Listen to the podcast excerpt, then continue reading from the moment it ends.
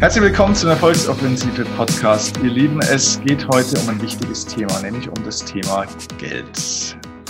Und die Headline ähm, für dieses Interview heute ist in 15 Jahren zur finanziellen Unabhängigkeit. Vielleicht geht es sogar noch schneller. Das wird uns jetzt ein Mann beantworten, mit dem ich sehr, sehr gerne spreche, mit dem ich auch sehr, sehr gerne zusammenarbeite. Nicht nur in seinem Seminar ähm, war ich schon und er war auch schon mal hier im Podcast zu Gast, aber vor allem ist er auch bei meinem Seminar bei der Money Masterclass auch dabei. Er war schon dabei, er wird auch bei der nächsten Money Masterclass dabei sein. Wenn ihr noch nicht dabei seid, dann schreibt euch nochmal den Termin auf 30. November auf 1. Dezember. Das Seminarwochenende werden wir wieder gemeinsam äh, arbeiten mit euch, für euch. Und zwar diesmal aber in München. Letztes Mal waren wir ähm, in Berlin und dieses Mal sind wir im Süden. Und heute gibt es schon mal so einen kleinen Gruß aus der Küche zu diesem Thema. Ähm, wie kann man eigentlich in relativ überschaubarer Zeit tatsächlich seine finanzielle Unabhängigkeit erreichen? Und zwar so denke ich jetzt mal, so ziemlich eigentlich jeder Mensch ähm, oder die allermeisten, für die allermeisten ist es möglich. Das heißt, es spielt jetzt keine Rolle, ob du schon viel Geld auf der Seite hast, ob du angestellt bist oder selbstständig, ob du männlich oder weiblich bist oder was auch immer deine Situation ist. Ähm, es spielt eigentlich gar nicht so die große Rolle. Es ist tatsächlich für jeden möglich. Und wir sprechen auch über einen großen Glaubenssatz, den ich erst vor kurzem wieder gehört habe, ähm, wo ich jemand gesagt habe, naja gut, es macht ja, ist ja gar kein Problem, wenn man sich praktisch ähm, auch eine Finanzierung aufbaut, wo ein paar Kosten sind, weil man kann heutzutage mit Geld so gut arbeiten, dass man praktisch von der Rendite äh, unheimlich äh, profitieren kann, trotzdem, auch wenn ein paar Kosten auf der anderen Seite entstehen. Äh, zum Beispiel, wenn man sich Geld von der Bank nehmen würde oder wie auch immer. Und da kam bloß die Antwort, ja, wo gibt es denn heute noch mehr als drei, vier Prozent Rendite? Ähm, das ist ein falscher Glaubenssatz. Es gibt deutlich, deutlich mehr ohne ein riesiges Risiko. Und wer uns das erzählen wird, heute ist der Nils Steinkopf. Nils, erstmal herzlich willkommen. Wieder. Vielen Dank für die Einladung. Ja, nur wenige schaffen es ein zweites Mal hierher. Du schaffst es jetzt schon zum zweiten Mal her. Äh, darf ich ganz kurz fragen, wie alt du bist? Aktuell? 26 aktuell. Okay, also das ist nämlich wichtig, weil ich finde, wenn jemand darüber sprechen kann, wie man in wenigen Jahren finanzielle Unabhängigkeit aufbauen kann, dann nur immer jemand, der das selber auch schon gemacht hat. Du bist selber finanziell unabhängig, das mit 26. Das ist nicht schlecht. Ähm, das ist sogar mehr als nicht schlecht. Du bist äh, aber nicht nur ein Experte, ein ausgewiesener Börsenexperte, du bist Unternehmer. Äh, du bist ein sehr erfolgreicher Podcaster. Deinen Podcast kannst du gerne auch hier nochmal promoten, weil das wäre sonst unterlassene Hilfeleistung für die Leute. Der ist nämlich wirklich sehr, sehr gut, sehr tief. Du hast eine ähnliche Art wie ich. Also wir verstehen uns auf der Ebene auch extrem gut, weil wir beide über die Tiefe kommen. Ähm, unaufgeregt äh, präsentierst du das sehr seriös und ähm, du bist auch ein Investor. Äh, da werden wir wahrscheinlich auch ein bisschen drauf kommen, weil daher kommt auch dieses Wissen, weil du es eben nicht nur angelesen hast irgendwoher, und Menschen coacht und das explizite Wissen vermittelst, weil du hast auch implizites, wirklich gemachtes Wissen. Also du bist auf ganz, ganz vielen äh, Hochzeiten unterwegs und deswegen sind wir gespannt jetzt auf deine Strategie. Wie erreicht man denn in 15 Jahren seine finanzielle Unabhängigkeit? Wenn ich das mit 15 gewusst hätte, hätte ich mir noch ein paar Jahre sparen können. Ja, also das Spannende ist, man muss ja erstmal überlegen, was ist denn eine finanzielle Unabhängigkeit überhaupt? Und ähm, man braucht, glaube ich, die Erkenntnis, ähm, dass jeder Mensch an einem gewissen Punkt finanziell unabhängig sein muss, nämlich an dem Punkt, an dem er in Rente geht und nicht mehr arbeiten möchte oder nicht mehr arbeiten kann. Mhm. Ähm, spätestens dann muss er finanziell unabhängig sein. Mhm. Wie diese finanzielle Unabhängigkeit in der Regel in Deutschland aussieht, ähm, ist für die Zukunft ein bisschen kritisch aus meiner Sicht, mhm. weil sie sieht in der Regel, wird sie über eine staatliche Rente abgebildet oder eben eine Betriebsrente. Und ähm, das ist erstmal ein Weg, wie jeder Mensch finanziell unabhängig werden kann, aber das ist natürlich nicht das, was man sich erhofft, wenn man so eine Folge hört. Deswegen, ähm, wir, werden, wir werden uns auf die 15 Jahre vorarbeiten. Und das ist erstmal der Einstieg.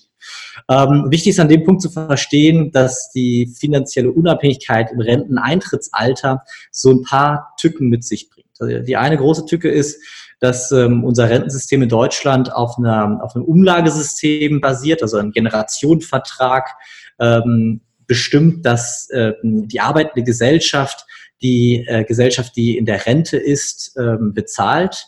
Und ähm, da haben wir so ein paar Effekte, die einfach durch, äh, ja, durch die, die Demografie, deswegen nennt man das Ganze auch demografischen Wandel, äh, das ein bisschen schwierig macht. Wir haben nämlich eine Verschiebung in dem, in der Gesellschaft, die Gesellschaft wird älter, ähm, die Gesellschaft wird, ähm, lebt länger und das Renteneintrittsalter steigt nicht in dem Maße, in dem die Lebenserwartung steigt. Das heißt, Rentner sind länger Rentner, als sie das vorher waren. Ähm, und ähm, das gibt halt eben Probleme auf, nämlich ähm, ist es so, dass wir früher, als dieser Generationenvertrag geschaffen wurde, hatten wir ein Verhältnis von ungefähr 7,5 zu einem Rentner, 7,5 Arbeitnehmer oder ähm, mögliche äh, Arbeitnehmer zu einem Rentner. Und heute haben wir ein Verhältnis von 2,5 zu 1. Das heißt, es hat sich schon ganz krass verschoben. Und 2060 wird es aller Voraussicht nach ähm, bei ungefähr 1 zu 1 liegen. Das heißt, ein Arbeitender, und da geht es jetzt nicht um den potenziell, der arbeiten kann, sondern es geht um den, der wirklich Arbeit hat. Also ein Erwerbstätiger bezahlt einen Rentner. Das liegt an vielen Effekten. Das liegt eben, wie gesagt, daran, dass wir älter werden. Es liegt daran, dass die Arbeitslosigkeit ähm, in gewissen Bereichen steigt, weil die Ausbildung in unserem System nicht so ist, dass äh, jeder in der verändernden äh, Gesellschaft, in der äh, durch die Automatisierung und alles seine Rolle finden wird. Mhm. Ähm, es wird äh, dadurch, dass die Gesellschaft älter wird im Sinne von wir werden immer älter. Die Lebenserwartung eines Neugeborenen liegt heute bei über 80 ähm, wenn man wahrscheinlich zu einer gewissen Schicht gehört, also ein gewisses Einkommen hat, auch auf sich achtet, dann ist eine Lebenserwartung von 100 Jahren nicht mehr unrealistisch, sondern eher ähm, eher, gang und gäbe. Mhm. Ähm, ich saß mal auf einem Vortrag, der mich sehr fasziniert hat. Da wurde ein Accelerator in Berlin eröffnet von einem großen Technologieriesen aus den USA, äh, den jeder kennt, den ich jetzt aber hier nicht nennen möchte. Und dort hat der Technologievorstand gesagt, Achtung, ihr, die ihr alle hier sitzen werdet, wir werden uns in 100 Jahren wiedersehen. Ähm, und ähm, das hat er mit so einer Überzeugung gesagt, dass ähm, ich in dem Moment gedacht habe, hm, warte mal kurz, im Durchschnitt waren wir alle so 35, 40, sag mal, der gesamte Raum so Durchschnitt. Und so eine Aussage ist krass, aber er hat das in diesem Vortrag so gut verargumentiert, dass man am Ende da rausgegangen ist und sich sicher war, zumindest ich mir sicher war, wenn ich auf mich achte, wenn ich äh, zu der richtigen, zum richtigen Teil der Gesellschaft gehöre und so weiter, ähm, dann ist es nicht unrealistisch, dass eine Lebenserwartung von 120 oder sogar 140 theoretisch möglich ist. Ne? Wenn man sich einfach anguckt, seit, sag mal, Ende des, des äh, 19. Jahrhunderts, wie sich die Lebenserwartung entwickelt hat, unfassbar. Ja. Das ist eben Teil des Problems, ähm, weil natürlich wollen die Menschen nicht später in Rente gehen. Sie sagen irgendwie 30, 35 Jahre in den Job, den ich eh kacke finde, was ähm, jetzt nicht meine Reden ist, aber das, ich sag mal, das Reden der, der, des Großteils der Bevölkerung aus meiner, meiner subjektiven Brille, aus meinem Gefühl ist, mhm. ähm, wird sich das nicht krass verschieben. Und es wird auch politisch nicht durchdrückbar sein. So, aber wir müssen uns klar machen, an dem Punkt ähm, müssen wir finanziell unabhängig sein. Jetzt ist aber so ein bisschen die Problematik, wird sich die staatliche Rente in dem Maße entwickeln, dass wir wirklich von einer finanziellen Unabhängigkeit reden können.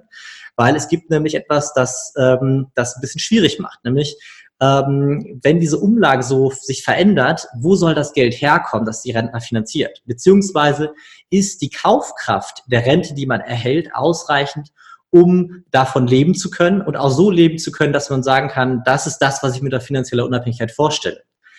Und das ist ein bisschen unrealistisch, weil ähm, es ist so, dass wir ähm, eine Veränderung in der steuerlichen Struktur auch haben. Also ähm, keine Rente wird bis jetzt, keine staatliche Rente wird bis jetzt voll besteuert. Aber desto später der Renteneintritt ist, desto stärker wird sie besteuert. Ähm, und das geht irgendwann dahin, dass sie voll besteuert wird wie Einkommen. Und das ist alleine etwas, was äh, viel gar nicht bewusst ist. Ähm, und diese Rente, die wird, ähm, also ein und dieselbe Rente, sagen wir jetzt brutto, wird Stück für Stück weniger, weil sie stärker besteuert wird. Das wurde so beschlossen. Das nächste ist, dass es unrealistisch ist, dass die Rente real ähm, äh, äh oder sag mal nominal erstmal in dem Maße angepasst wird, also der Wert der Rente dem Maße steigt, wie das Geld an Wert verliert. Das heißt, wir haben über Inflation wahrscheinlich auch noch einen Verfall. Man muss sich klar machen, wenn ich in 30 Jahren in Rente gehen will, dann äh, und 1000 Euro Kaufkraft von heute bekommen möchte, dann müssen das 2000 Euro sein. Das heißt, es muss sich allein in den nächsten 30 Jahren verdoppeln.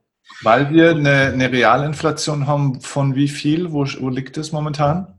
Kommt halt darauf an, wie man sie anguckt. Also Realinflation wäre das, was wirtschaftswissenschaftlich betrachtet wird und da liegt sie eher bei über drei Prozent.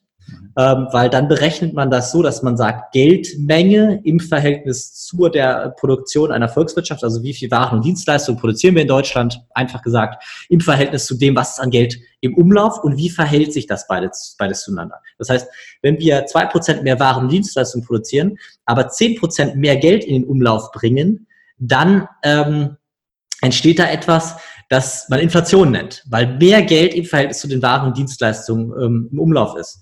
Und die liegt, also die Realinflation liegt eher bei größer drei Prozent, wenn man den Verbraucherpreisindex anguckt, der aber nicht das wahre Leben widerspiegelt, weil äh, ich war gerade, ich bin gerade eine neue Wohnung gezogen, ähm, habe Möbel gekauft und äh, da spürt man Inflation wirklich, weil vor fünf Jahren habe ich das letzte Mal Möbel gekauft und jetzt geht man durch ein Möbelgeschäft und stellt fest, ich und das war nicht das, äh, das krasse Luxusmöbelgeschäft, das stellt fest, jedes zweite Sofa kostet fast 10.000 Euro, wenn es ein bisschen größer sein soll. Also Tisch, da merkt man... Viele Autos, es ist ja Wahnsinn. Ja. Genau, das ist Wahnsinn. Und Verbraucherpreise, ich sag mal Energie und Lebensmittel, da merkt man das nicht so stark. Ähm, ähm, was eben diesen Verbraucherpreisindex und die davon abgeleitete scheinbare Inflation niedriger wirken lässt. Ne? Ähm, das heißt aber auch, Nils, das ist ein spannender Punkt an der Stelle auch nochmal mit dieser Re Realinflation, wenn du sagst, die ist also mindestens mal größer drei Prozent, das bedeutet ja aber eigentlich auch, unabhängig von der Rententhematik, dass wenn ein Arbeitnehmer jetzt zum Beispiel nicht jedes Jahr drei Prozent mehr Gehalt kriegt, was glaube ich real ist bei vielen. Ja, das, ähm, das heißt ja, dass er einfach jedes Jahr einfach für weniger tatsächlich einfach arbeiten geht, genau. beziehungsweise ähm, das gilt ja auch für Selbstständige oder Unternehmer, die ihre Preise nicht erhöhen. Wenn du nicht jedes Jahr mindestens drei Prozent, eher musst du ja äh, fünf bis sechs Prozent äh, mit Steuer und so weiter und so fort ja hochgehen, ähm, dann, dann ja, verkaufst du dich eigentlich dramatisch unter Wert. Zumindest vergünstigt seine Preise ganz krass. Ja, ja auf jeden Fall. Und ähm, das ist auch real so. In Deutschland steigen die Reallöhne nicht wir haben da mehrere Sachen. Das ist einerseits ein ganz, ganz krasses politisches Vergehen, was da begangen wird, nämlich, dass unsere ähm, Besteuerungsklassen nicht inflationsangepasst werden. Das heißt, die Steuergrenze, ich sage jetzt mal bei 50.000 Euro, bleibt bei 50.000 Euro. Und irgendwann in 20, 30 Jahren ist jeder in der 50.000 Euro Einkommensklasse, weil das Geld inflationiert. Und ja, damit das ist, ja, das ist ja Wahnsinn, auch wo die, dieser, da gibt es doch diese Grenzsteuersätze. Genau. Die, wo die mittlerweile 40, 40 Prozent oder, oder was ist der, ja. der Spitzensteuersatz oder 41? 42,5 ist der Spitzensteuersatz. Ah, okay, genau. Ab wann hat man den schon? Ähm, bin ich jetzt nicht ganz konfirm. Irgendwo, ich sag mal, ab 100.000 Euro hat man den auf jeden Fall. Ich glaube, der liegt schon bei 80 oder so. Ich bin mir aber nicht ganz sicher, weil ähm, habe ich jetzt gerade auch nicht, nicht auf dem Schirm. Was interessant ist, es gibt ja noch einen weiteren, ich glaube, ab 250.000 Einkommen kommen nochmal zweieinhalb Prozent dazu. Die Reichensteuer sozusagen. Die Reichensteuer, genau, die Reichensteuer. Ja, ja und ich meine, äh, ich meine 80.000 Euro, das ist ja, das ist ja brutto, ne?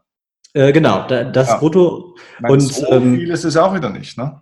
Nee, so viel ist es auch nicht. Also es ist tatsächlich, äh, kann, kann es sein, dass man als guter Vorarbeiter ähm, schon in den Bereich kommt. Ne? Und, und auch wenn man sich einfach prozentual anguckt, wie viele der Erwerbstätigen in dieser Klasse äh, oder an dieser Klasse kratzen, dann äh, wird halt klar, das gibt, es ist keine Besteuerung einer Oberschicht, sondern eine Besteuerung der, der gesamten Bevölkerung, wo das ja. ansetzt. Ne? Okay. Ähm, ich, ich, muss sagen, ich kenne die Grenze nicht ganz genau, so da nicht drauf festnageln, weil äh, ich gucke sie mir irgendwie einmal im Jahr an und ärgere mich drüber und dann lege ich es beiseite und sage, gut, äh, ist meine Baustelle, ähm, weil kann ich nicht ändern, ist auch so ein Punkt. Ja. Ähm, äh, aber es ist ganz wichtig zu verstehen, dass die Inflation halt deutlich stärker ist mhm. und durch den demografischen Wandel auch nochmal ein Schub an Inflation kommen wird, weil was man nicht vergessen darf, äh, die Generation, die jetzt demnächst in Rente geht, die hat privat auch zurückgelegt. Und dieses mhm. Geld wurde dem Umlauf entzogen, also dem Verhältnis von Waren und, Dien äh, Waren und Dienstleistungen im Verhältnis zur äh, fließenden Geldmenge, sage ich jetzt mal. Und die wird dem Umlauf aber wieder zugeführt ab dem Tag, ab dem die in Rente sind und von diesem Ersparten leben müssen. Mhm. Ne? Und damit erhöht sich die, die im Umlauf befindliche Geldmenge wieder mhm. im Verhältnis zu den Waren und Dienstleistungen, weil die werden sogar weniger, weil der, der in Rente gegangen ist, produziert jetzt ja nichts mehr. Der, ist, der macht jetzt ja nichts mehr für die Wirtschaft. Also mhm. im Sinne von als Produzent. Das heißt, das geht runter, das andere geht rauf. Inflation wird dadurch eher noch mehr. Ähm, da will ich jetzt aber nicht den Teufel an die Wand malen. Ähm, es ist nur, es muss bewusst sein, dass die Inflation eher, also dass ich rechne gesund mit vier Prozent, weil ich sage, ich habe lieber ein Prozent auf meiner Seite, als dass ich am Ende dastehe und denke, wo ist, mein, wo ist meine Kaufkraft hin? Ja, ne? Weil andere würden sagen, wo ist mein Geld hin? Ich, ich sage halt, wo ist meine Kaufkraft hin? Ja. Äh, Genau. So, und wenn wir dann an den Punkt kommen, dass wir sagen, okay, wie können wir es denn dann schaffen, irgendwie ähm, die Kaufkraft, ähm, also in Rente zu gehen und das zu haben, was wir uns vorstellen. Das ist ja erstmal der erste Punkt. Und sagen wir mal, eine Annahme wäre, ich möchte 5000 Euro brutto haben in heutiger Kaufkraft, weil das ist das, was ich mir als finanzielle Freiheit für mein Rentendasein vorstelle.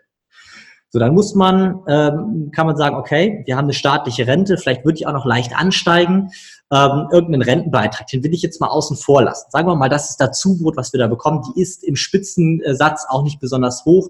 Ähm, da reden wir dann über äh, 2000 Euro ungefähr, bisschen mehr ist es, die man maximal kriegen kann aus der staatlichen Rente. Aber sagen wir mal, das ist noch weniger, eher 1500 Euro. Dann müssen wir für den Restbetrag selber vorsorgen. Ich blende das einfach mal ganz kurz aus, weil ich sage, ich weiß nicht, wie in den nächsten Jahren sich die staatliche Rente entwickeln wird, wie das Konstrukt da aussehen wird und sag einfach, was ist, wenn wir jetzt diese 5000 Euro Kaufkraft auf eigene Faust in den nächsten 30 Jahren erzielen wollen? Mhm. Und ähm, dafür habe ich so einen Rentenrechner gebastelt, mit dem man eben schauen kann, dass er rechnen kann. Und da haben wir einfach mal durchgerechnet. Und der eine, der eine Weg ist, wenn ich heute 5000 Euro Kaufkraft haben möchte in 30 Jahren, sind das dann 9000, ungefähr 9000 Euro. Das heißt, ich brauche nicht 5000 Euro, sondern ich brauche 9000 beziehungsweise 9050 Euro, um äh, die Kaufkraft von 5000 Euro in 30 Jahren zu haben. Mhm. So. Wenn ich jetzt ähm, dann eine Inflation habe von zwei Prozent, ne, das ist die Annahme, die dahinter steht. Und ähm, wenn ich jetzt zwei Prozent Rendite bekomme, das ist ungefähr das, was man bei den großen Lebensversicherern momentan bekommt, dann muss ich bis dahin 3,36 Millionen oder 3,37 Millionen Euro beiseite geschafft haben. Da sagt man jetzt erstmal, puh, wie soll das denn gehen? Das heißt, ich muss 30 Jahre lang jeden Monat 6.800 Euro zurücklegen. Geht nicht. Geht jetzt finanzielle Unabhängigkeit nicht, geht Rente nicht. Nein, man muss nur verstehen, der entscheidende Faktor sind zwei Punkte, nämlich ähm, neben der Inflation und der Zeit, die man anlegt, eben auch noch die Rendite. Mhm. Und wenn wir die Rendite verändern und es schaffen, dass wir statt zwei Prozent, wie bei einem der großen Lebensversicherer zu erzielen, zehn Prozent erzielen, ähm, was an den Kapitalmärkten möglich ist. Und zwar nicht nur für Vollprofis, sondern auch für Privatanleger. Man kann sehen, historisch hat der S&P 500, ähm, also die größten 500 ähm, äh, ähm, Unternehmen der USA in den letzten 100 Jahren ungefähr neun, ein bisschen über neun Prozent erzielt. Also nur wenn man in diesen Aktienmarkt investiert gewesen wäre, Augen zugehalten hätte, dann hätte man die Rendite ungefähr geschafft. Nicht ganz, muss dazu sagen, mit viel emotionaler ähm, Stärke hätte man das oder die hätte man mitbringen müssen, weil es sehr, sehr schwankend ist, aber man hätte es trotzdem geschafft. Also einfach 30 Jahre weggucken, das wäre möglich gewesen. So, dann verändert sich unsere, unser notwendiges Kapital zum Renteneintritt von 3,37, die hatten wir eben, auf 1,3 Millionen. Da sagt man jetzt immer noch, hm, ist viel, ja, aber das sind nur noch 577 Euro, die ich jeden Monat zurücklegen muss. Das ist jetzt schon ein Rahmen, wo man sagen kann, hey, da reden wir über was, was möglich ist. Das Interessante ist, wenn man ähm, das Ganze auf 15% äh, Rendite bringt oder wenn man, ähm, wenn man die, den Zeithorizont noch ein bisschen verlängert, dann wird das immer kleiner. Und da kommt man teilweise auf Beträge, wo man über 80 Euro redet, die man zurücklegen muss. Mhm. Da einfach gerne mal mit Spielen, ähm, ich hoffe, das ist in Ordnung, einfach den Rentenrechner runterladen. Ich habe den bereitgestellt auf www.nilssteinkopf.de slash Rentenrechner. Da kann man dann einfach selber mal gucken. Bitte? Ja, verlinken wir unten in den Show Notes, ja. Genau, sehr cool. Dann, dann kann einfach jeder selber mal spielen und schauen, okay, was ist denn jetzt für meinen individuellen Fall?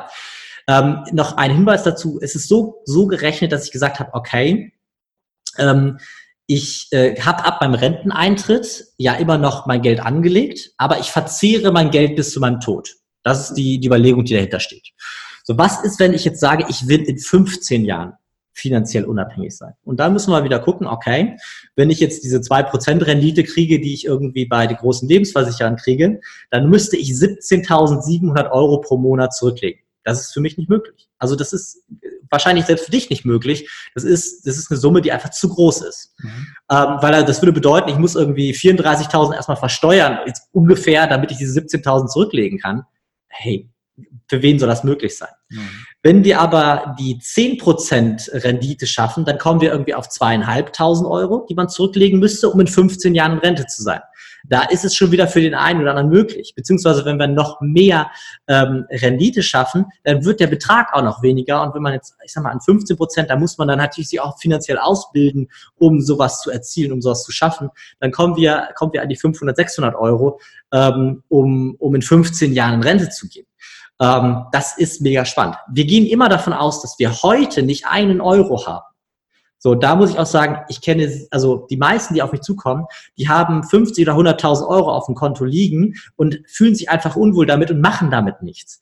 Äh, wenn wir dieses Startkapital dann noch einsetzen, dann verkürzt sich die Zeit nochmal oder der Beitrag, den man monatlich zurücklegen muss, verkürzt sich nochmal. Also es ist theoretisch möglich, auch in 15 Jahren für Normalsterbliche in Rente zu gehen. Ähm, natürlich jetzt für jemanden, der, der ganz, ganz wie, also schlecht ausgebildet und, und schlecht bezahlt wird, ähm, für den ist es natürlich immer noch schwer, so, so viel Geld zurückzulegen. Aber auch für den ist es möglich, privat vorzusagen, weil wenn man sich diesen Rentner dann Rechner anguckt, dann kann man auch feststellen, man kann auch mit 50 oder 60 Euro im Monat dafür sorgen, dass man 2000 oder 3000 Euro zu seinem Renteneintritt heutige Kaufkraft an, an, an Vermögen, äh, also an, an, an Rente sich auszahlen kann. Ne? Mhm. Ähm, und das ist jetzt mal abseits von den ganzen, ich sag mal, ganzen blinden Versprechungen, die es, äh, die es immer wieder gibt, die zu, um das Thema finanzielle Unabhängigkeit ähm, ja häufig kommen. Deswegen habe ich versucht, das mal irgendwie seriös, sauber aufzuarbeiten, wie das halt ein Plan ist, wie das geht. Ne? Und das geht halt für viele. Ich habe viele kennengelernt, ähm, die, die legen viel Geld zurück, machen damit nur nichts. Oder ich habe viele kennengelernt, die verdienen viel Geld, legen nur nichts zurück, weil sie sagen, es bringt eh nichts. Das Entscheidende ist, das muss man sich vielleicht auch nochmal reinziehen. Ähm, was ist denn der Unterschied zwischen der Rücklage und das, was ich da rausbekomme aus so einer Rente?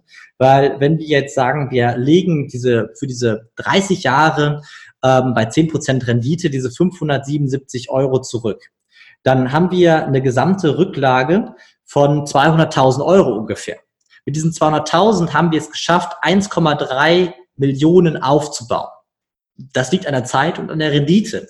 Aber viel interessanter ist ja, wir haben dann eine konstante Kaufkraft von 5000 Euro, ähm, die wir bis zu unserem Tod erhalten.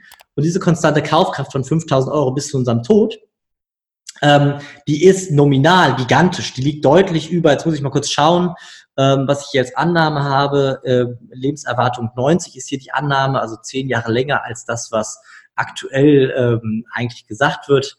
Ähm, das heißt, für 30 Jahre Rente ungefähr, ähm, dann sind wir bei einer Auszahlung von allein 3,3 Millionen. Das heißt, wir haben mit 200.000 Euro am Ende 3,3 Millionen nominale Rente oder sogar mehr, weil ich die ähm, in dem Rechner wird die Inflation die ganze Zeit mit berücksichtigt. Das kann ich jetzt im Kopf nicht machen. Ähm, also über 3,3 Millionen Euro ausgezahlt bekommen. Mhm. So und das ist eine Sache, das, das, das kann, kann man als, wenn man das das erste Mal hört, vielleicht nicht greifen, liegt daran, dass der Zinseszins für den Mensch einfach nicht greifbar ist. Mhm. Ähm, ich saß hier mit meinem, mit meinem Mitarbeiter und wir haben auf diesem Rentenrechner halt rumgespielt und es war jedes Mal wieder sowohl für mich als auch für ihn faszinierend, was eben Konstanz, eine solide Rendite, die nicht unrealistisch ist. Wir reden nicht über 30, 40 Prozent für jemanden, der gar keine Ahnung hat von der Börse oder von Kapitalmärkten, sondern wir reden von 10 Prozent. Ähm, und wir haben ein bisschen rumgespielt und festgestellt, hey, irgendwie 130 Euro, die man im Monat zurücklegt, damit können wir uns auf jeden Fall schon mal sicher sein, dass wir in der Rente kein Problem haben, sondern davon irgendwie solide leben können. Und, und das ist eben der entscheidende Punkt.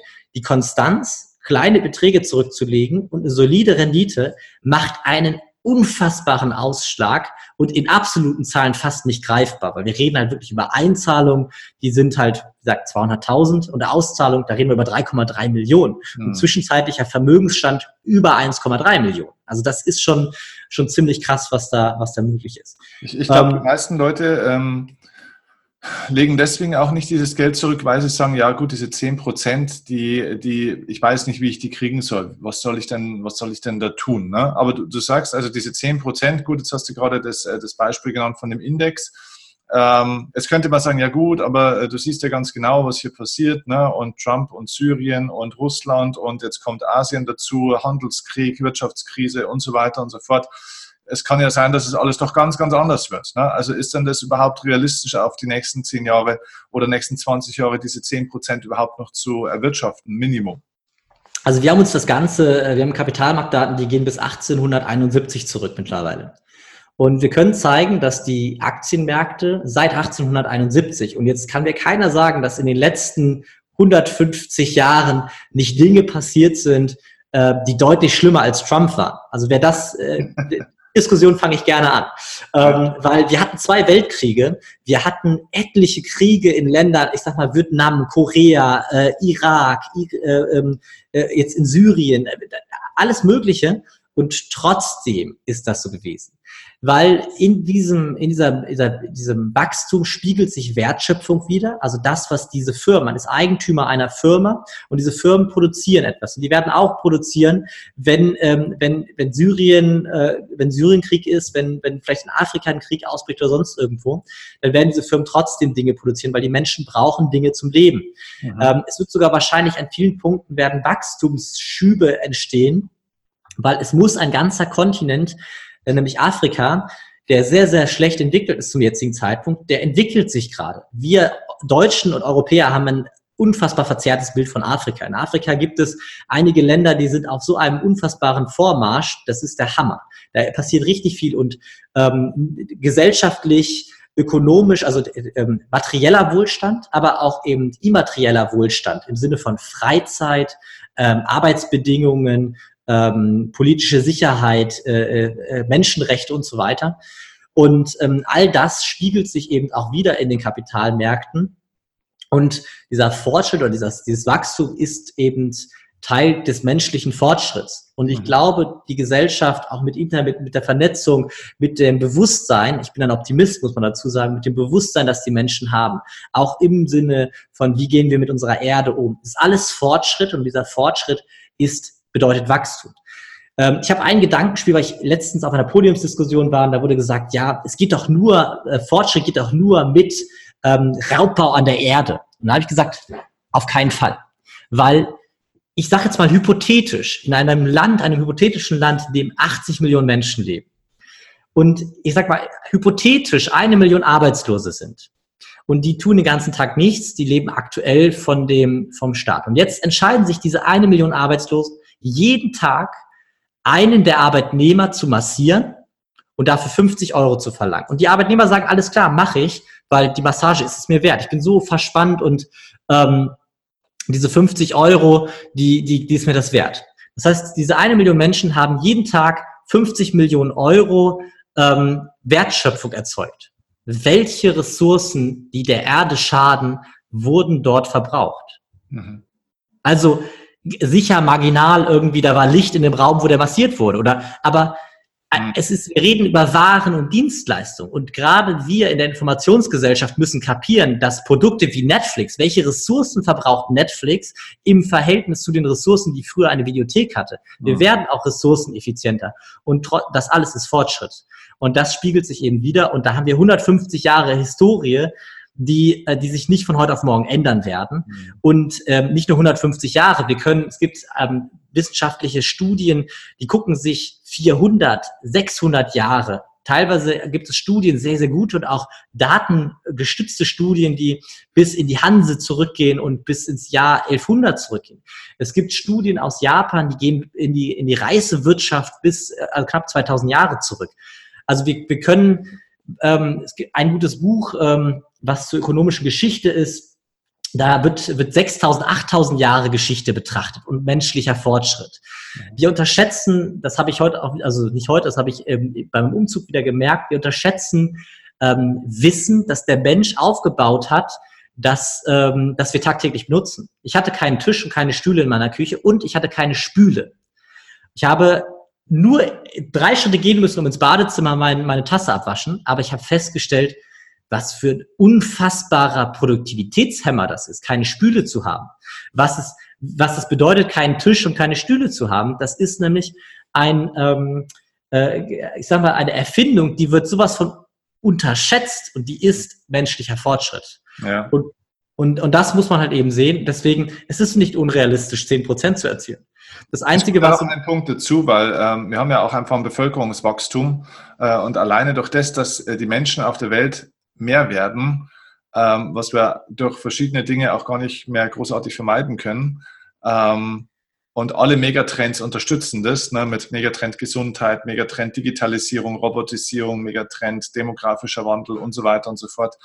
Ähm, alleine dadurch, dass es mehr Menschen werden, wird ja die Produktionsmenge automatisch auch steigen und das wird automatisch auch zu Wirtschaftswachstum führen müssen, auch wenn es mal gelegentliche Schwankungen gibt.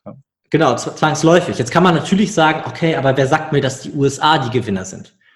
meine Fresse, dann nimm halt nicht die USA, sondern äh, investiere in die globalisierte Welt. Mhm. Ne, ich bin da kein, äh, du kennst meine Ansätze, ich bin da, ich sag, das ist erstmal, wenn man nichts weiß, ist das besser als, als äh, auf ein Pferd zu setzen. Also ich, mhm. ich sag mal, MSCI World ist mal so ein Stichwort. Es gibt aber andere Ansätze, die so leicht aktiv sind, indem man eben ähm, Strategien folgt, wo man verhindert, dass man in einen Markt investiert ist, der jetzt auf einem absteigenden Ast ist.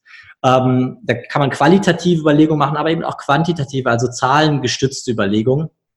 Und wenn man all diese Ansätze fährt, dann kann man sein Risiko reduzieren und seine Rendite erhöhen. Aber wenn man nur, und das, da bin ich der festen Überzeugung, wenn man nur die nächsten 30 Jahre in die, in die, in die in Unternehmensbeteiligung, also in die Aktienmärkte der Welt, der globalisierten Welt investiert.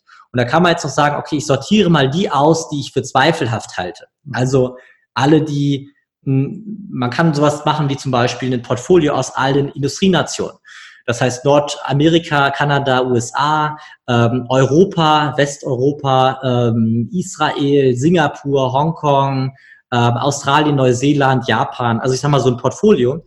Wenn man nur da rein investiert, da wird man eine ordentliche Rendite erzielen, die zumindest annähernd an diese 10% rankommen wird. Mhm. Und äh, weil diese Länder sind eben Inhaber des Wissens auch zum jetzigen Zeitpunkt noch. Und diese, die werden von diesem Wissen pro, pro, ähm, profitieren und das auch wirtschaftlich.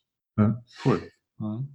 Genau, deswegen unrealistisch ist das nicht. Ähm, man muss sich eben nur finanziell bilden und äh, diesen Schritt gehen, dass man, dass man eben über den Tellerrand hinausguckt und nicht, sage ich mal, das vorgefertigte, vorgekaute Produkt der äh, der Finanzinstitute nutzt, weil es sind am Ende nur Produkte. Da sind erstmal auch Gebühren drauf, die das Ganze ineffizient machen.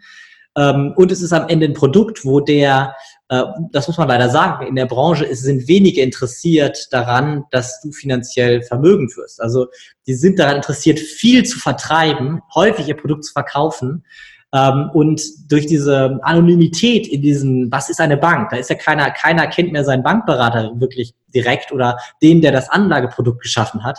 Durch diese Anonymität ist da auch ein Problem entstanden, was vom Kunden weg ist und ähm, ich sage mal in Anführungsstrichen diese Profit ähm, Orientierung dieser Institute hat da auch so ein bisschen zu Problem geführt, dass die Produkte halt schlecht geworden sind. Mhm. Wenn man das selbst in die Hand nimmt, und das war aber auch in der Vergangenheit immer so, wenn man es selbst in die Hand genommen hat und dieses Wissen aufgebaut hat, was kein, it's no rocket science, das ist kein Hexenwerk, das ist keine Raketenwissenschaft, ähm, dann war man deutlich besser unterwegs, weil man eben alleine dieses Prozent Gebühren ähm, vermeiden konnte. Und ein Prozent Veränderung spielt mal in einem Rentenrechner durch. Ein Prozent Veränderung macht einen exorbitanten äh, Unterschied, weil der Zinseszins, den das menschliche Gehirn nicht rechnen kann, es ist einfach eine, eine Rechnung, die kriegt das Gehirn nicht hin. Der Zinseszins, der äh, macht dann nämlich den Ausschlag. Mhm. Ja, kann Hunderttausende Euros ausmachen. Ne? Das kann Hunderttausende Euros ausmachen, ja. Ja, genau. ja und das ist so wichtig und ähm, wie gesagt, ich kenne ja auch deine Strategien. Ähm, es ist, kein, es ist tatsächlich keine Raketenwissenschaft. Es geht einfach, man muss sich nicht stundenlang jeden Tag mit irgendwas beschäftigen oder sonst irgendwas, ähm, weil viele sagen, ja, aber das ist alles zu kompliziert und da kenne ich mich nicht aus und so weiter. Es gibt tatsächlich mittlerweile Strategien und Ansätze, die du ja auch eben äh, vermittelst und lehrst, ähm, wo man das sehr, sehr einfach, wo das jeder tatsächlich auch wirklich lernen kann mit sehr, sehr, sehr überschaubarem Zeitaufwand. Das ist genial. Ja. also wenn er es nicht, wenn er, wenn er es nicht schafft, dann will er es nicht. Das ist tatsächlich meine, meine Erkenntnis. Ähm, das, der, der Ehrgeiz das Problem, ja. Und das ist, und was man auch dazu sagen muss, das ist auf den Erkenntnissen der Wirtschaftswissenschaften äh, basierend. Also es ist kein, ähm, es ist kein Hexenwerk in dem Sinne, sondern es ist wirklich, auch wenn man es sich beschäftigt, merkt man, das ist, das ist dem gesunden Menschenverstand folgend, was wir dort tun. Ne? Das ist ja, glaube ich, auch ein ganz wichtiger Punkt. Das ist nicht wieder der, äh, der Dinge, die, die man sich, sag mal, mit dem gesunden Menschenverstand erklären äh, kann. Ne? Ähm, Ja, auf jeden Fall für jeden machbar. Nur man muss halt eben ähm, auch, äh, ich sag mal, den Schritt gehen, die Verantwortung, also sich diesen Schuh anzuziehen und zu sagen, und das hat, da hat der Staat, glaube ich, in Deutschland ganz, ganz großen Fehler gemacht, ähm, die Verantwortung von den Menschen immer weiter wegzunehmen. Ähm, ich glaube, man muss sich den Schuh wieder anziehen und zu sagen, ich bin für meine Finanzen selbst verantwortlich, ich bin für meine Altersvorsorge selbst verantwortlich, ich bin für meine äh, meine, meine Frührente oder meine finanzielle Unabhängigkeit selbst verantwortlich. Ich kann nicht erwarten, dass äh, und das ist ja, das, das Verlangen nach finanzieller Unabhängigkeit ist ja gigantisch. Das sieht man ja an so Trends wie diesen bedingungslosen Grundeinkommen oder ähnlichem, was wir ja de facto irgendwie schon haben mit, mit, mit Hartz IV und ähm, nur dass da vielleicht noch Bedingungen dran geknüpft sind. Ähm, aber das Verlangen danach ist sehr, sehr groß. Nur das wird nicht gehen, ohne dass man etwas für die Gesellschaft leistet. Da bin ich fester Überzeugung. Und es wird nicht gehen, ohne dass man sich diesen Schuh selber anzieht. Und weil sonst, und das ist auch eine Sache, vielleicht ein, zwei Worte zu, äh, zum, zum, unabhängig, äh, zum, zum bedingungslosen Grundeinkommen. Mhm. Ähm, der glaubt, dass das funktionieren kann, der hat es nicht verstanden. Weil das erhöht die Geldmenge ohne erhöhte Wertschöpfung. Das heißt, dort wird Geld rausgegeben und das inflationiert. Das heißt, klar, in dem Monat, in dem ersten Monat, in dem das rausgeht, ähm, denken alle, juhu, wunderbar, finanzielle Unabhängigkeit für alle. Ähm, aber dann ist ja dieses Geld im Umlauf und äh, die Preise passen sich an und das Geld inflationiert einfach. Und auf einmal sind die 1000 Euro, die man kriegt, nur noch so viel wert wie 100 Euro und dann kriegt zwar jeder irgendwie einen Betrag, der ist aber nichts wert. Mhm. Es funktioniert nicht ohne Wertschöpfung, weil wo soll am Ende das Essen herkommen? Wer soll am Ende das Haus bauen? Und das ist so ein bisschen verloren gegangen auch in unserer Gesellschaft, in der wir weg sind von diesen handwerklichen Berufen. Wir merken nämlich nicht mehr, was reale Wertschöpfung bedeutet. Früher hat der Tischler einen Tisch gebaut und hat gesagt, hier, das ist der Tisch. Und jeder wusste, alles klar, er hat einen Tisch geschaffen. Mhm. Ich will diesen Tisch haben. Ich kenne den Wert, den er geschaffen hat. Weil wenn man mal eine Woche ohne Tisch lebt, dann merkt man, was ein Tisch bedeutet. Ähm, das ist also für mich echt äh, eine Erkenntnis gewesen. Da sagen viele irgendwie, ja Nils, du spinnst wieder, das ist doch so eine Banalität. Ja, mach das mal, leb mal eine Woche ohne Tisch. Mhm. Dann, dann, dann stellst du fest, hey, was soll ich jetzt machen? Soll ich mit meinem Essen auf den Boden setzen? Nein, das ist eine Erfindung, die wirklich, wirklich einen massiven Wert gestiftet hat. Mhm. Ähm, und, äh, und das muss man eben verstehen, ne? dass halt eben Wertschöpfung natürlich ein Grundstein ist, aber eben auch Eigenverantwortung und, äh, und nicht dieses Abgeben und andere sind die Schuld. Und da bist du ja auch ein, ähm, ein guter Ansprechpartner für das eben zu, aufzusprengen, nämlich das Leben, also Empower Your Life ist ja dein, dein Slogan, wenn ich das richtig im Kopf habe, ja. das Leben selbst, also deine eigene Macht ähm, selbst zu nutzen, um dein Leben selbst zu lenken. Ne? Weil das ist, glaube ich, einer der wichtigen Grundsteine. Wenn du immer der Meinung bist, das müssen andere für dich regeln, dann wirst du das Ziel halt auch nicht erreichen. Ne? Sondern ist halt auch mit ein bisschen Arbeit verbunden, aber dann kann man eben die süße Frucht tragen. Ne? Ja. Ja, klar. Also jeder will ja selbstbestimmtes Leben haben, aber dann muss man halt auch selbst was machen, sage ich jetzt mal. Dann muss man sich auch selbst ermächtigen, dann kann man auch selbstbestimmt leben und auch die Verantwortung nicht abgeben, egal ob an, an den Chef oder an die Politik oder an den Staat oder sonst irgendwas oder an den Bankberater. Oder einen also, Bankberater, genau. Ja, genau. Also das heißt, ähm, im Endeffekt geht es wieder um die vier, äh, sage ich jetzt mal, ich, ja, wie nenne ich das immer, die vier Disziplinen des Reichwerdens ähm, oder der finanziellen Unabhängigkeit. Erstens mal ähm, lernen mal erstens Geld zu lieben, tatsächlich auch. Also das ist dieser Mindset-Part äh, praktisch. Was, sind, was ist deine Beziehung zum Thema Geld? Was ist dein Selbstwertgefühl auch? Äh, zweitens, lerne mehr Geld zu machen, weil äh, das ist ja auch schon ein Part auch in, in dem Konzept, das du jetzt vorgeschlagen hast, natürlich sollte ich schon auch lernen, dass ich ein gewisses, äh, einen gewissen Einkommensstrom erzeuge, den ich dann auch zurücklegen kann, mit dem ich investieren und arbeiten kann auch. Das heißt, wenn ich jeden Monat jeden Euro zusammenkratzen muss oder vielleicht sogar im Minus wäre, dann komme ich auch gar nicht in den Bereich, wo ich Rendite kriege. Ja, erstmal muss was da sein, wo ich auch Rendite kriege. Also äh, Geld lieben, äh, Geld machen, dann Geld schützen ist, glaube ich, auch ganz wichtig. Das ist die dritte Disziplin. Du hast es schon angesprochen, eben auch die, die Gebühren und äh, viele Dinge, wo die Leute zwar manchmal durchaus viel Geld erzeugen, Einkommensströme, aber dann auch wieder das Ganze sehr schnell abfließt, ohne dass es Rendite gebracht hat. Und das Letzte ist natürlich äh, Geld vermehren. Tatsächlich auch. Das ist das, worüber du jetzt vor allem gesprochen hast. Lieber genau, also sparen heißt immer auch Konsumverzicht. Das ist ganz wichtig. Ja aber vorübergehenden Konsumverzicht. Ja, genau. Das ist nämlich, weil das, das verstehen viele nicht. Sparen heißt nicht, ich lege jetzt was zurück, damit ich mir in drei Monaten das Auto kaufen kann oder den Schrank oder sonst. Das ist kein Sparen. Das ist äh, verzögerter Konsum, würde ich jetzt mal sagen. Sparen heißt vorübergehenden Konsumverzicht. Und dann kann man nämlich, aber das sind ein paar Jahre, die man da wartet und wichtiger Schritt ist, wie du gesagt hast, Geld vermehren. Man muss mit diesem Geld arbeiten. Und dann kann man nach ein paar Jahren einen erhöhten Konsum durch den vorangegangenen Konsumverzicht ähm, äh, nämlich dann, dann vollziehen. Also, aber anders, anders geht's nicht. Nee, man muss ja. Geld verdienen, ja. wertschöpfen. Einige Jahre investieren und dann viele Jahre profitieren. Ne? Das ist Genauso ist es, ja. ja. Genauso okay. ist es. Also meine Lieben, wenn ihr diese vier Disziplinen lernen wollt, dann kommt zu mir und zu Nils zur Money Masterclass. Ähm, jetzt am 30. November und 1. Dezember in München. Wieder zwei intensive Tage, wo wir genau in diese vier Disziplinen reinspringen und ihr lernt, welche Glaubenssätze ihr zum Thema Geld habt, wo es vielleicht auch auf einer mentalen, emotionalen Ebene noch hakt, warum ihr euch vielleicht Wohlstand, Reichtum, finanzielles Wachstum bisher noch nicht erlaubt.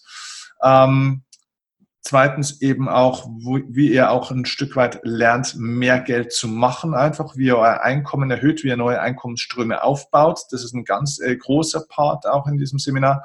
Und natürlich dann die zwei Parts, die ähm, der Nils und auch der Ludger Kante wird wieder dabei sein, so viel kann ich schon verraten, dann abgreifen werden, lerne Geld zu schützen und vor allem eben auch dein Geld zu vermehren. Und da gibt es unglaublich viele geile Strategien. Wir sind ja bei der letzten Money Masterclass noch bis also fast, fast in die Nacht rein spät eigentlich mit den Teilnehmern äh, da gesessen und sie sind fasziniert an euren Lippen geklebt und haben individuelle Antworten auch gekriegt auf ihre Probleme. Das heißt, Money Masterclass ist kein Großformat mit hunderten von Leuten, sondern ein ganz kleines, exklusives Format, das wir auf 40 Leute limitieren, damit auch ein persönlicher, individueller Kontakt entstehen kann und die Leute auch ihre persönlichen, individuellen Themen und Situationen beschreiben können und ihr direkte Antworten auch darauf geben könnt.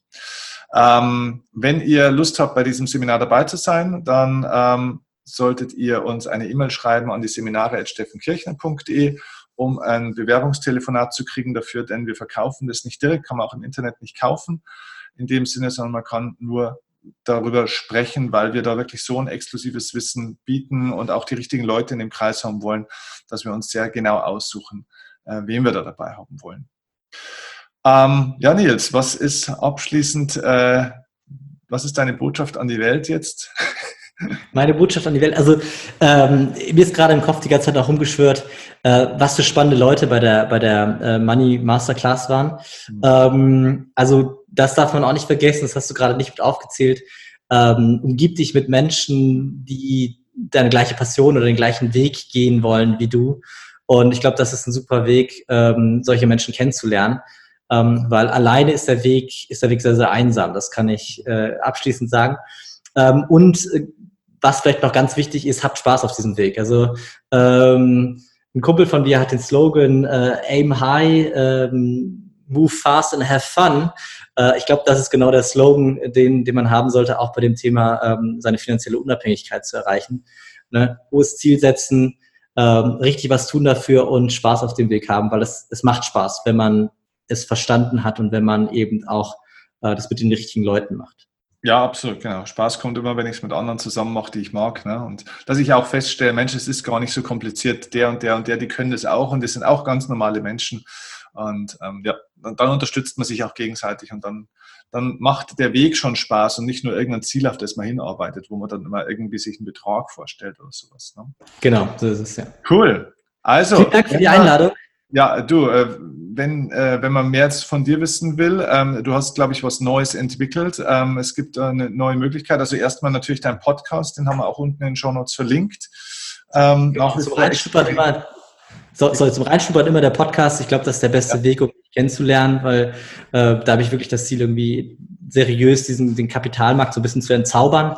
Ja. Ähm, wo du es angesprochen hast, ja, genau, ich habe in den letzten ähm, ja, im Prinzip letzten 18 Monaten äh, aus meiner Erfahrung, vier, fünf Jahre Seminare zu machen für Privatinvestoren, ein ähm, ein Ausbildungsprogramm entwickelt, was äh, über mehrere Wochen hinweg geht, was auch im Anschluss von mir betreut wird und von meinem Team mit betreut wird, ähm, wo ich im Prinzip jedem zeige, wie er seine Altersvorsorge aufbauen kann, wie er Vermögen aufbauen kann, wie er Vermögen sichern kann und eben das Ziel der finanziellen Unabhängigkeit. Ich sage immer ganz bewusst finanzielle Unabhängigkeit, nicht finanzielle Freiheit, finanzielle Freiheit ist nämlich für mich suggeriert, dass, dass man nichts mit dem Geld zu tun haben will. Und äh, ich glaube, man, das, man muss immer was, also man muss sich mit seinem Geld anfreunden, immer mit seinem Geld etwas zu tun haben wollen, weil sonst bleibt es nicht da.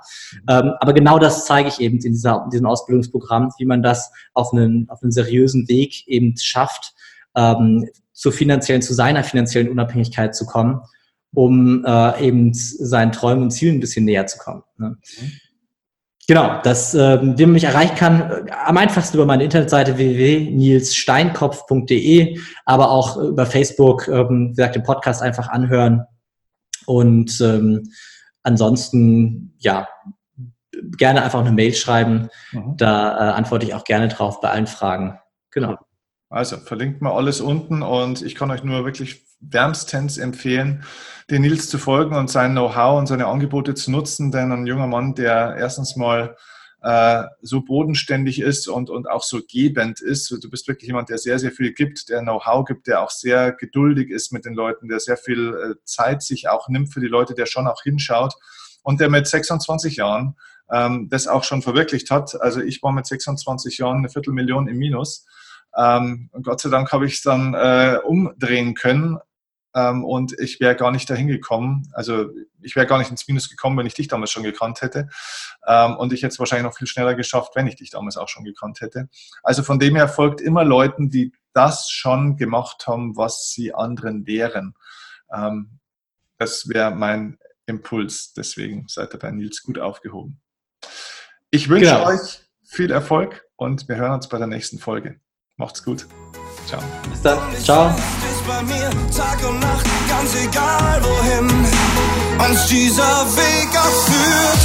Mit dir wage ich den ersten Schritt, nur mit dir komm ich an.